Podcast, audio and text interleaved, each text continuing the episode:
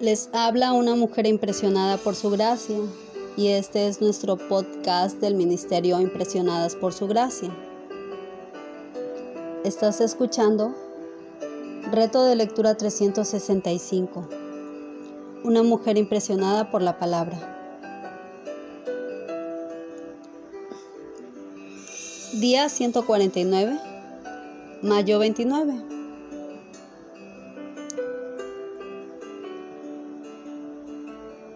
Hoy iniciamos la lectura del libro de Job en los capítulos 1, 2, 3 y 4.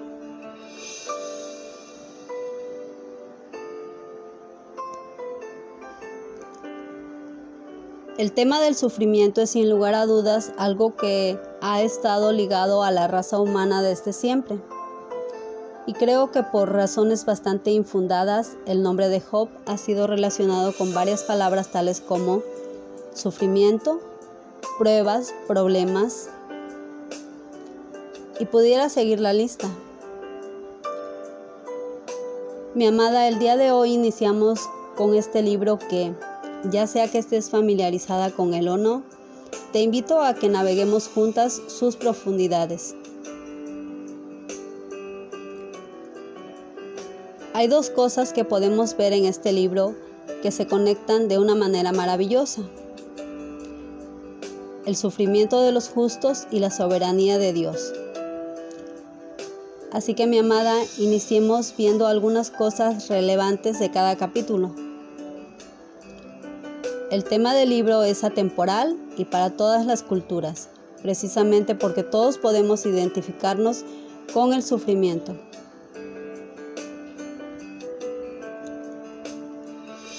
Empecemos viendo los personajes de esta historia en los capítulos del 1 al 4. Hablemos primero del capítulo 1. Sobre Job se nos dice que antes de cualquier otra cosa era un hombre intachable, recto, temeroso de Dios y apartado del mal, como leemos en Job 1.1. A mí me impresiona esta descripción porque sin lugar a dudas habla de su carácter más que de cualquier otra cosa.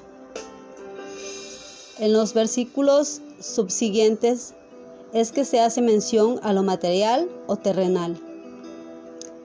Delante de los ojos de Dios, lo que es de alta estima es el carácter, tu relación con Él y no necesariamente tus obras o tus posesiones.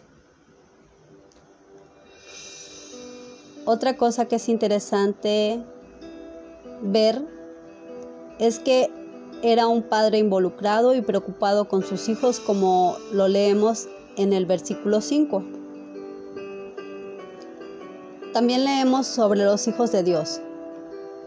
Aquí entre todos ellos vemos un personaje que ya conocimos en el huerto del Edén. En Génesis 3. Satanás. Y vemos un diálogo que se desarrolla en los versículos del 6 al 12, donde hay un escrutinio sobre el carácter y la vida de Job, y donde Dios da no solo permiso, sino también el límite a Satanás para su prueba a Job. Nótese que Job no tiene idea de esta conversación y está muy lejos de saber lo que le sucederá. Esta situación me lleva a pensar lo que Pedro nos recuerda en su epístola, que el enemigo anda como león rugiente buscando a quien devorar. Pero también vemos a Dios. Él es el mismo Dios quien permite las pruebas en la vida de Job, así como también en nuestras vidas, amada. No podemos dejar de reconocer la mano amorosa de nuestro Padre Celestial en medio de nuestras pruebas. No olvidemos eso.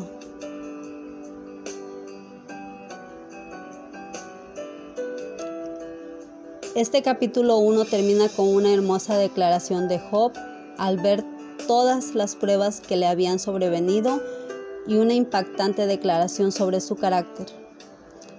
Alabó al Señor en el versículo 21 y no pecó ni culpó a Dios como leemos en el versículo 22.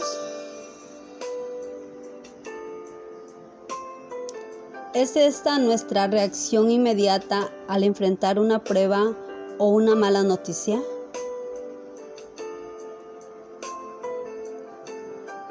En los capítulos 2 y 3 vemos a Satanás inmediatamente después de la declaración de Job. Vemos nuevamente a Satanás teniendo una segunda conversación con Dios en los versículos del 1 al 6, insistiendo y tratando de desvirtuar el carácter de Job, acusando todo el tiempo a los hijos de Dios.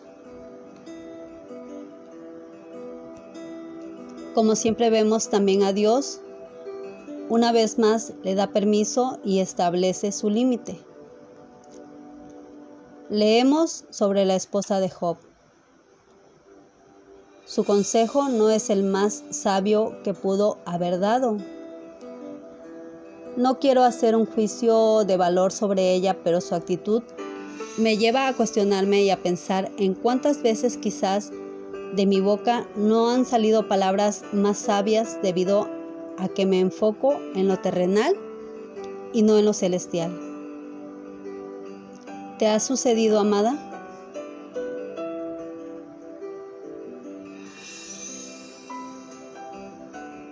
También vemos a los tres amigos. Aquí llegan a escena los tres amigos, Elifaz, Bildad y Sofar. Sorprendentemente llegaron con buenas intenciones, consolarlo y condolerse. No habían hablado todavía. En realidad es bueno tener en cuenta esas dos palabras a la hora que nos toque ir a consolar a algún amigo o familiar cuando se encuentren en pruebas. Pero ya veremos cómo cambia esta situación más adelante.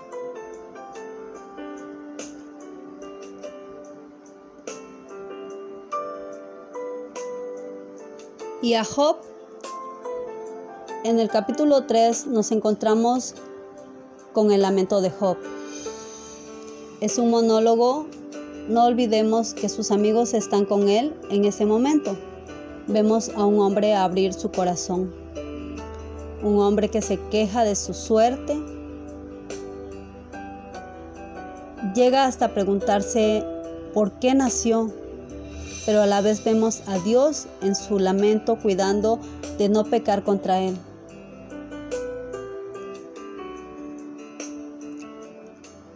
¿Es así como normalmente nos lamentamos? ¿Pueden nuestros amigos al escucharnos reaccionar o quejarnos ver el Dios al que le servimos?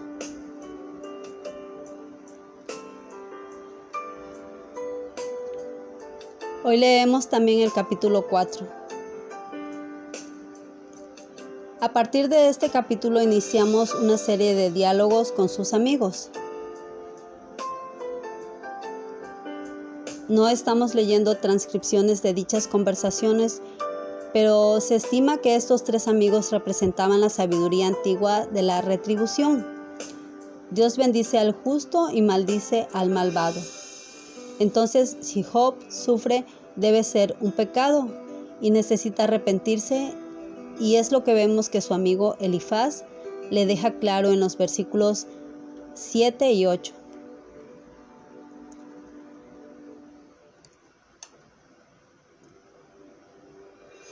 Recuerda ahora, ¿quién siendo inocente ha perecido jamás? ¿O dónde han sido destruidos los rectos? Por lo que yo he visto, los que harán iniquidad y los que siembran aflicción, esos ciegan.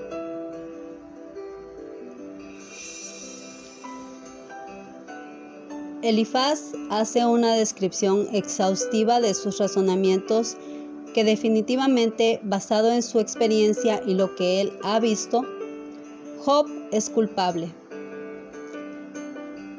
No vemos respuesta de Job todavía, sino a un amigo que intenta llevar a Job a entender o a revisar en su corazón si hay pecado oculto o que algo malo hizo él para que le esté pasando todo lo que le está sucediendo.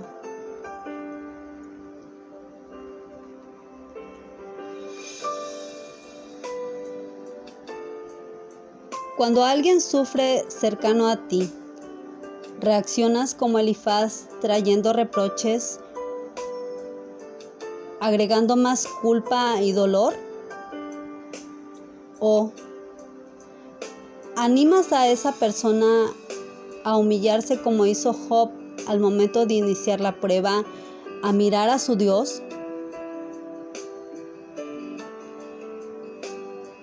¿Cuál es tu reacción al momento de enfrentar la prueba?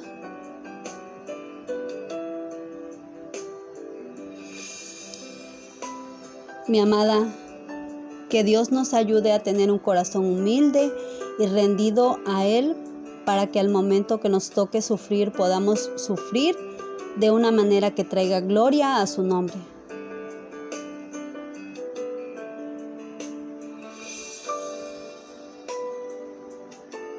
Gracias por escucharnos en este bello día. Nuestra oración es que Cristo viva en tu corazón por la fe y que el amor sea la raíz y el fundamento de tu vida y que así puedas comprender cuán ancho, largo, alto y profundo es el amor de Cristo. Bendiciones.